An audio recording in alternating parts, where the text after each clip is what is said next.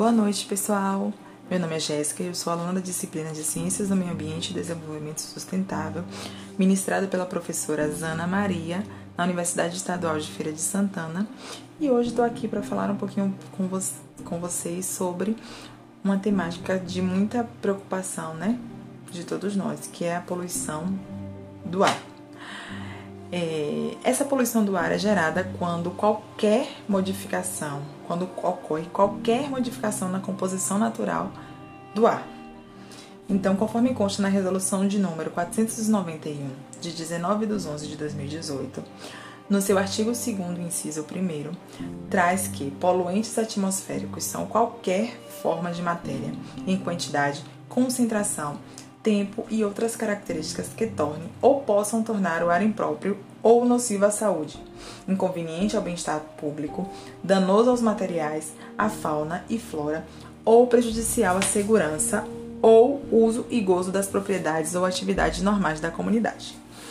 As principais fontes de emissão de material particulado para a atmosfera são veículos automotores, processos industriais, queima de biomassas e vários outros.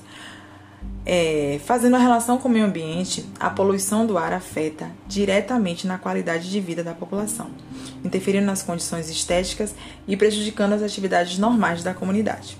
Acaba por resultar em uma redução da incidência de luz e deteriorização da visibilidade, interferindo na capacidade de fotossíntese das plantas, causando danos à vegetação. Com a industrialização mundial, né, cada dia mais nós estamos preocupados com o meio ambiente, pois a implementação dessas indústrias, com essas indústrias, na verdade, se utilizam dos recursos naturais para o processo de produção, como geração de resíduos, dentre estes as emissões gasosas resultantes do processo de combustão, o qual ocorre na maioria das vezes pelo uso das caldeiras, como aproveitamento do seu vapor de uma forma direta ou de uma forma indireta. Trago hoje para vocês, né, um estudo de caso que foi realizado em um laboratório de produtos veterinários que é responsável pela produção de vacinas e produtos de embelezamento, sendo que para a planta em questão apenas ocorre a produção de vacinas e antígenos. Essa empresa está localizada em Feira de Santana, no Centro Industrial Subaé e atua no ramo há 30 anos. É, nesse estudo, eu trago um problema ambiental gerado por uma fonte que é muito comumente utilizada por muitas indústrias. Pois, para que o processo flua adequadamente, se faz necessário o uso de vapor fluente, que é gerado por uma caldeira. A caldeira estudada né, é do tipo ATA, é, tipo flambotubulares, que tem como combustível a lenha. Seu funcionamento consiste basicamente na geração de vapor a partir do aquecimento de água por meio de uma fonte geradora de calor e a sua capacidade é de 1.600 metros cúbicos de vapor. Segundo a NR13 no Ministério do Trabalho, caldeiras são equipamentos destinados a produzir e acumular vapor sobre pressão superior atmosférica, utilizando qualquer fonte de energia, executando-se os refrevedores e equipamentos similares, utilizados nas unidades de processo. As caldeiras flamotubulares, né, que é a estudada, são aquelas onde os gases quentes passam por dentro de tubos e a água, é, a água ser aquecida, evaporada e, é, e evaporada está no redor desses tubos.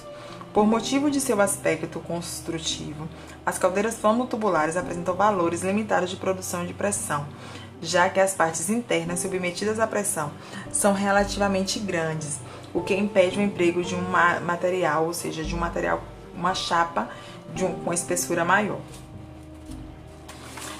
É... Um dos combustíveis utilizados nas caldeiras é a biomassa constituída da madeira em geral.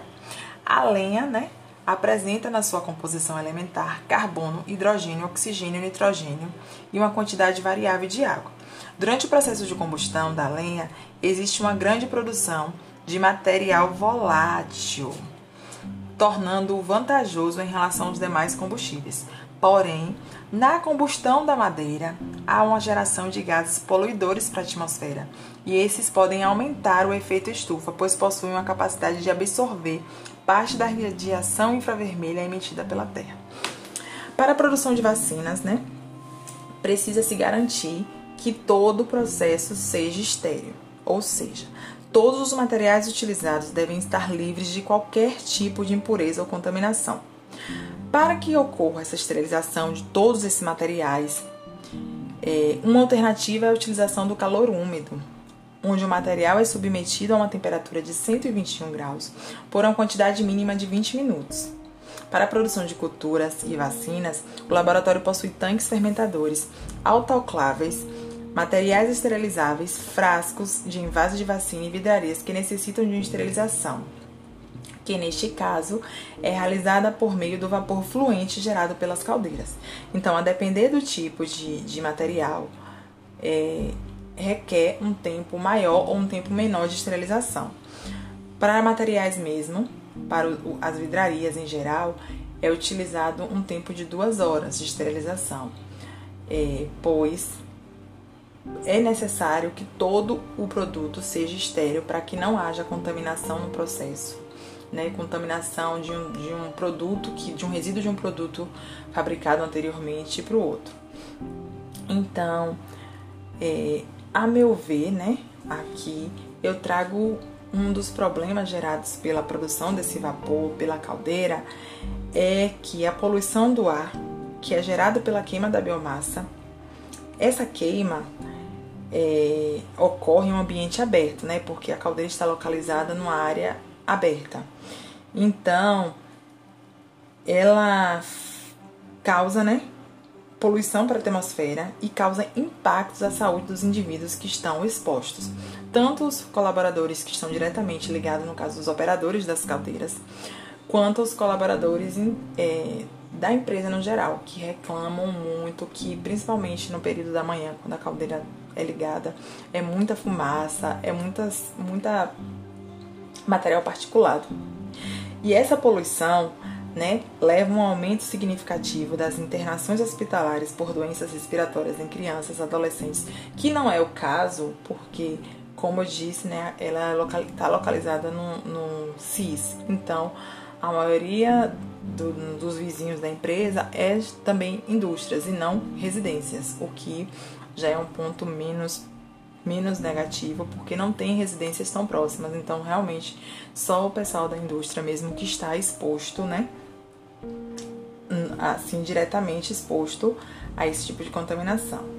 Então, outro ponto a se analisar é que para que por exemplo, quando alguma caldeira, quando algum parâmetro da, da água que é analisado, quando algum parâmetro físico-químico dessa água não está de acordo, é necessário que se dê descargas de fundo.